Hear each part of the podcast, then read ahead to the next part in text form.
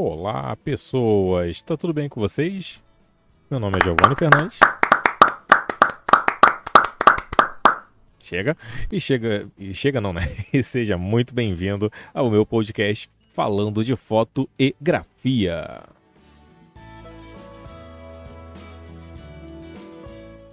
Ok, pessoas. Nosso tema de hoje é justamente o que? Comprar e não utilizar. É aquela nossa cisma de que aparece um produto e pensa: meu Deus, eu não posso viver sem esse produto. Você compra e depois de um tempo você está fazendo as suas fotos aí e até esquece que comprou aquele item. Eu estou mencionando isso justamente pelo. Como é que é o nome aqui? Zoro, né, Zoratama Zendix é uma pecinha aqui, como é podcast, então não, não tem como eu mostrar para vocês, mas caso você queira, aí na descrição vai ter o elemento da qual é, me deu a ideia desse podcast de hoje. O Zoratama Zendix é uma pecinha, vamos, vamos ilustrar como ela é. Imagina uma lente, só que imagina uma lente que no meio da lente tem uma bolinha de vidro. Você já deve ter visto algumas fotos em que a pessoa pega uma bolinha de vidro e ela faz a, alguma foto focando na bolinha de vidro. Então o fundo fica desfocado e a bolinha de vidro ela faz ali a, a refração, né? Seria refração. Acho que não é reflexo, é refração da imagem de fundo e vai ficar de cabeça para baixo. Esse Zorotama da Zendix é justamente isso. É uma lente que tem uma bolinha de vidro dentro. Então, todas as fotos que você fizer com ele, vai sair tudo desfocado, mas dentro dessa bolinha de vidro fica como se fosse a imagem daquilo que está desfocado, só que naturalmente focado, pequenininho e de cabeça para baixo. É um efeito interessante, é um efeito bonito até, porém, vamos à, à nossa realidade. Essa pecinha, o Zoratama da Zendix, é uma pecinha de 93 Dolores. No, eu chamaria de que agora? 93 Trumps ou 93 Biden? Sei lá. Então, é uma pecinha de 93 dólares. Bem carinha. E é uma peça que serve apenas para isso. Isso me faz lembrar, por exemplo, um outro tipo de filtro, porque tecnicamente essa peça não é nem uma lente, ela é, é um filtro mesmo que você atarracha na frente da sua lente mas isso me faz lembrar de um outro filtro que eu já até mencionei no canal, mas me foge agora o nome dele, que é um filtro que ele, o nome dele era Split, acho que era Split Fox. É uma peça que ela é metade de uma lente. Significa que com essa peça você consegue focar metade da imagem. Isso aí serviria, por exemplo, para quê? Vamos imaginar que é um, uma cena para cinema e tem dois atores. Só que um ator ele está muito perto e o outro ator está muito longe. Dependendo da lente, você não conseguiria focar os dois atores. Então, com esse split focus, você consegue focar metade da, da cena que está próxima e a outra metade o foco seria pela lente normal mesmo da câmera. É uma peça muito específica também. Só que, no caso, esse Zorotama, a propaganda que eu vi dele ali, que, que me levou até o Amazon, que é onde está o anúncio dele, faz com que você creia que aquilo ali é a coisa mais incrível do mundo que você não pode viver sem ele. Mas esse é o grande problema. Depois que você compra uma peça dessa, tu vai fazer uma foto, aí beleza, que legal, bacana, hehehe, like, likes, likes e mais likes no Instagram. E depois, acabou. Essa peça, ela vai servir apenas para isso. Então, o tema do podcast de hoje eu queria trazer para vocês uma listinha das coisas que eu vi aqui que eu comprei por empolgação e me arrependo amargamente de ter comprado. Vamos começar aí.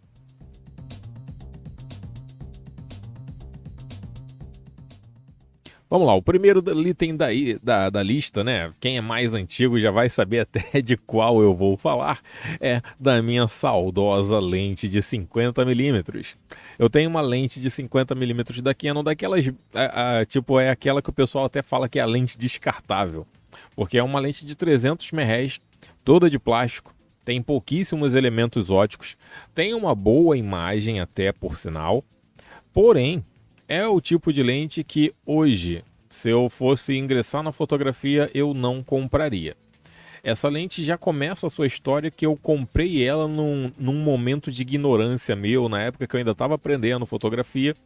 E comprei essa lente realmente achando que ela me ajudaria a fazer a cobertura de uma festa de aniversário, uma festa infantil. Então eu comprei essa lente pensando, poxa, essa lente é tudo que eu preciso, porque é de 50 milímetros. As pessoas falam que é a lente mais próxima assim do, do, do ponto de visão humano e eu vou poder fotografar, vou poder utilizar o diafragma 1.8. Nossa, minha vida vai mudar quando eu fizer fotos em 1.8.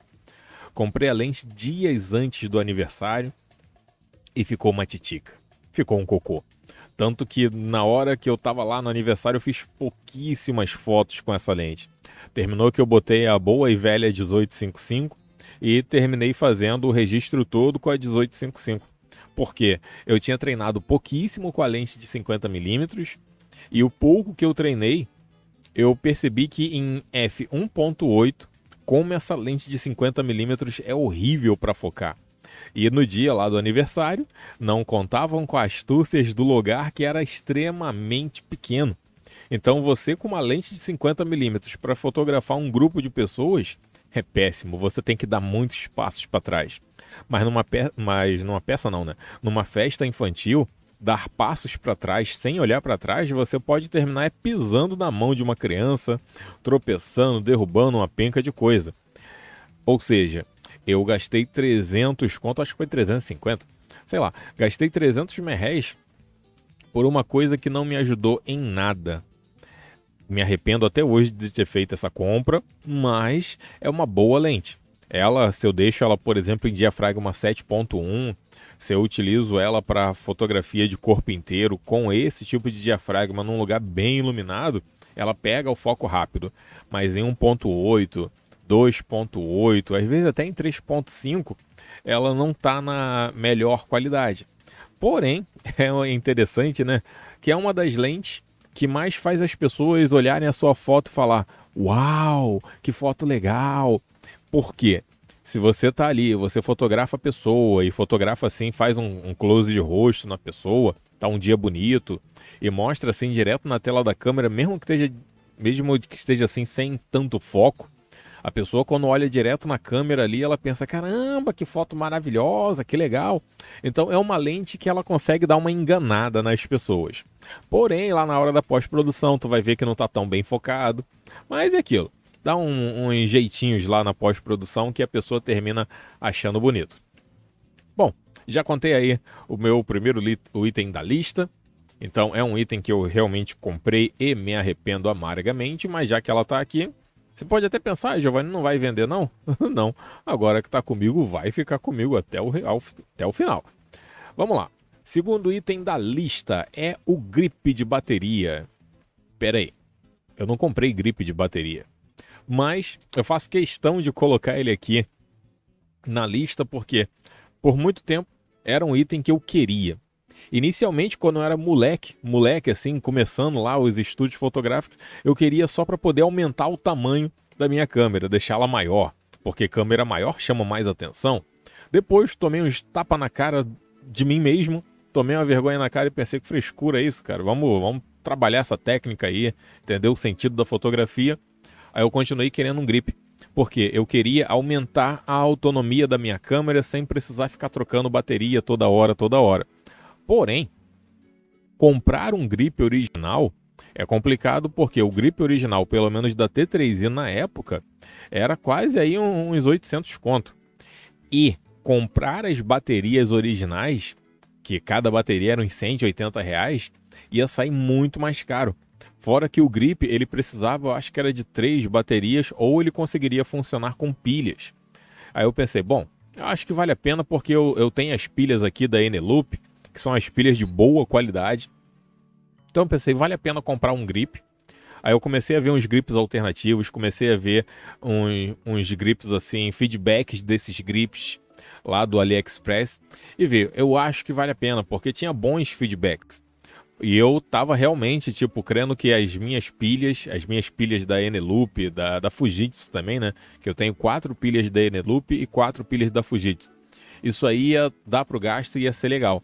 Só que é bom você fazer essa pesquisa, porque me aprofundando um pouco mais na pesquisa, eu vi que o grip não funcionaria com as minhas pilhas da Eneloop, nem minhas pilhas da Fujitsu, porque as pilhas recarregáveis, elas não têm a mesma tensão de uma pilha normal. Por exemplo, uma pilha normal, deixa eu pegar aqui que eu não, não lembro. Cadê aqui, ó? Uma pilha normal é 1,5 volts. Enquanto que a pilha da Eneloop, eu não lembro de cabeça, mas eu acho que é 1,2. Deixa eu só ver aqui. Vou botar aqui, ó. Tensão pilha recarregável. A tensão da pilha recarregável é um pouco menor. Eu acho que realmente é, é 1,2. Confirmando então com vocês, a pilha recarregável ela tem uma tensão menor. Significa que na hora que eu colocasse, e eram seis pilhas, né? Na hora que eu colocasse as seis pilhas, eu ia ter quanto no total? Eu ia ter 7,2 de tensão.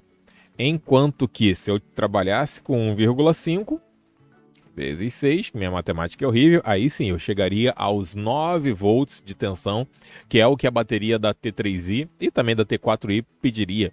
Ou seja, eu ia comprar o grip, colocar as pilhas todo feliz e não ia ligar a câmera. Olha que bacana. Aí nisso você pensa, ah, é só utilizar pilha normal. Eu, eu penso de forma sustentável, sabe? Se você ficar gastando pilha normal, e eu fiz muito isso quando eu fazia as coberturas de evento, eu gastava aí muitas pilhas, gastava que, uns 40 reais de pilha por evento, porque eram quatro pilhas no, em um dos flashes, mais quatro pilhas em outro flash, e às vezes no meio do evento tinha que trocar pilha. E no final do dia eu tava com aquela penca de pilha. E eu penso, caramba, isso aqui vai para onde na natureza? Não tem coleta seletiva onde eu moro. Então as pilhas recarregáveis eram muito melhores. Então fui para as pilhas recarregáveis, não me arrependo até hoje, até porque aumentou e, e muito a autonomia dos meus flash o tempo de reciclagem, que é o tempo que ele leva para estar tá pronto para uma outra foto, é um pouquinho menor. As pilhas alcalinas elas dão uma reciclagem muito mais rápida, com as recarregáveis nem tanto. Mas aí eu fui aprendendo fotometria graças a isso. Então, se eu compro o grip e volto a ter que utilizar as pilhas normais, eu ia dar um passo para trás. Ou seja, valeu muito a pena não ter comprado o grip. O dinheiro que eu gastaria no grip, que o grip alternativo acho que era uns 230 reais, eu pude comprar, sei lá, paçoca, uma penca de outras coisas, menos comprar essa coisa inútil que era o grip. Aí nisso entra mais um item aqui da lista, que é a sombrinha. A sombrinha seria a pior compra da minha vida. Tanto que a minha esposa, ela me ajudou a fazer a, a sombrinha difusora. Ela, a gente comprou no, no Mercadão de Madureira, que é um, que é como se fosse um grupo de lojas aqui do Rio de Janeiro, que aí no seu estado eu não sei qual seria. Se você é do Rio, você conhece o Mercadão. Se você não é no Rio e não conhece o Mercadão, é tipo um mercado que tem aí perto da sua casa, cheio de lojas, cheio de lojas, loja para tudo que é canto. E lá eles vendiam sombrinha muito barato. Então, compramos as sombrinhas, descascou a sombrinha inteira e ela colocou um tecido que ele é difusor. Me ajudou bastante nos meus estudos de flash, só que eu pouco utilizava eu terminava utilizando mais a luz direta ou rebatida do que qualquer outra coisa. Eu pensava, poxa, um dia eu vou comprar as sombrinhas, mas eu não estava utilizando. Tanto que hoje, hoje, exatamente hoje, eu joguei as sombrinhas fora. Porque hoje eu utilizo mais o softbox, que ele entrega uma luz que é mais próxima à luz que eu gosto de trabalhar. É aquela luz direcional, ele dá a sombra, a sombrinha difusora é luz para tudo que é lado com softbox mais a colmeia do softbox, eu posso direcionar muito mais a luz. Então terminou que, se eu tivesse comprado as sombrinhas, seria um pouquinho chato. Até mesmo pelo fato de que as sombrinhas eu precisaria de um suporte para colocar as sombrinhas ali, ou seja, eu precisaria de um tripé específico para isso. Então seria um outro tipo de gasto. Algo que não me faria bem, ou seja, só faria eu gastar o dinheiro. E por falar em gastar dinheiro, uma outra coisa que eu comprei e não valeu de nada foi um tripézinho maleável, que é um, uma versão, vamos dizer assim, alternativa do chamado Gorilla Pod. Gorilla Pod é uma coisa que se você procurar na internet por esse nome, Gorilla Pod, vai ver que é um tripé bem firme, bem sinistrão, bem forte, que ele consegue até segurar uma DSLR. Você consegue, ele tem é, as pernas dele são maleáveis. Então com isso você consegue prender ele numa árvore. E a minha esposa ela tá chamando ali para fazer uma mastigação. Daqui a pouquinho eu vou lá mastigar. Na verdade, daqui a pouquinho nada. Eu vou agora, gente. Então aguenta aí que eu já volto. Vou mastigar e já volto. Tchau. Eu poderia editar isso, mas eu já volto.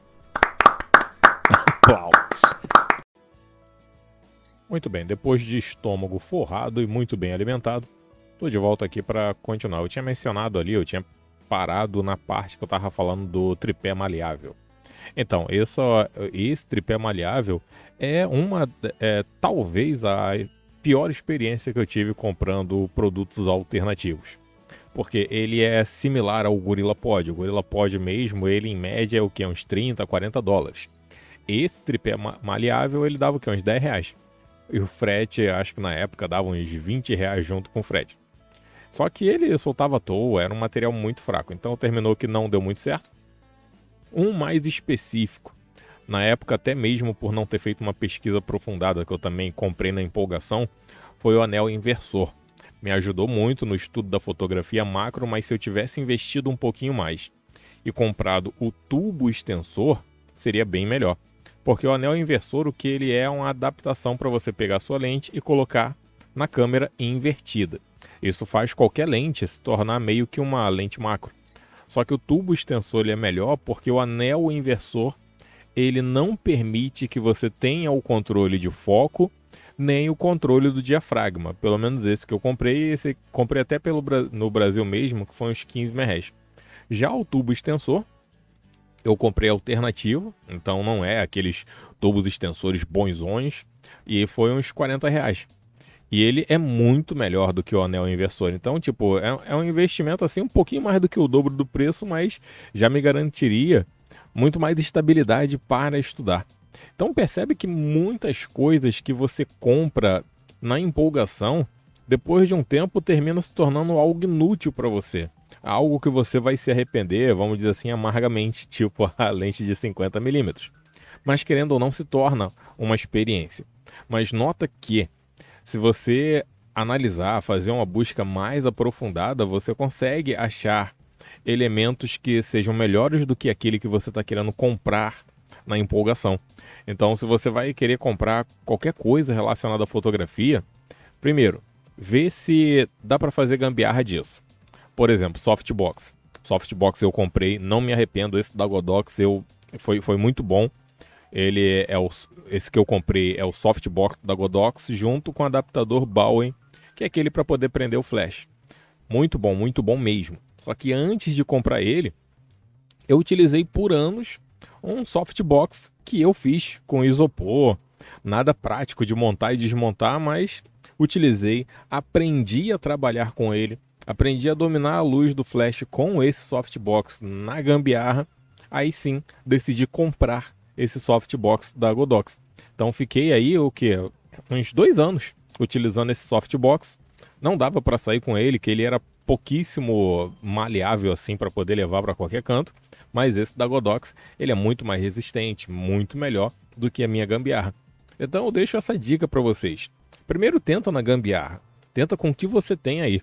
Depois decidiu comprar o item, já pensa, realmente eu preciso disso? No que isso vai me ajudar na fotografia, no que isso vai me dar assim um upgrade criativo.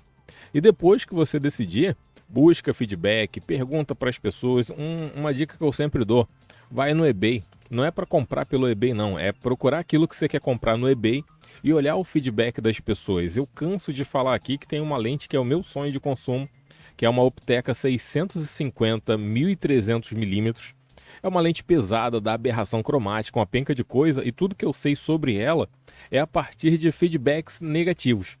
O que as pessoas reclamam é justamente aquilo que para mim não influenciaria. Então a lente é pesada, beleza. Se isso para a pessoa é um ponto negativo, para mim não vai ser, porque eu tenho noção que uma lente de 1300 milímetros vai ser pesada.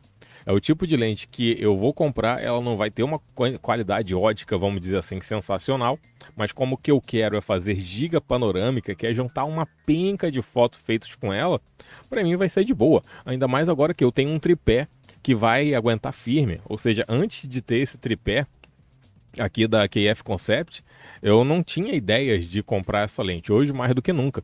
E essa lente já é meu sonho de consumo para mais de dois anos, então olha, eu não tô na empolgação, ah, vou, vou comprar, vou comprar. Não, eu não vou me endividar à toa. No momento certo, eu vou lá e compro. Então, para e pensa nisso. Vê quantas coisas você tem hoje aí na fotografia, não só na fotografia, né? Às vezes a gente compra alguma coisa por empolgação e fica lá largado. Quantas coisas você tem hoje aí que está largado, que você comprou e hoje se arrepende? Imagina o quanto de paçoca você poderia comprar com isso. Pense nisso. Bom, com isso, pessoas, eu vou finalizando por aqui esse podcast. Muito obrigado por ter escutado até aqui. E lembra que toda semana estamos aí com mais notícias do mundo da fotografia. Fiquem na paz, que em breve, com certeza, tem muito mais. Tchau!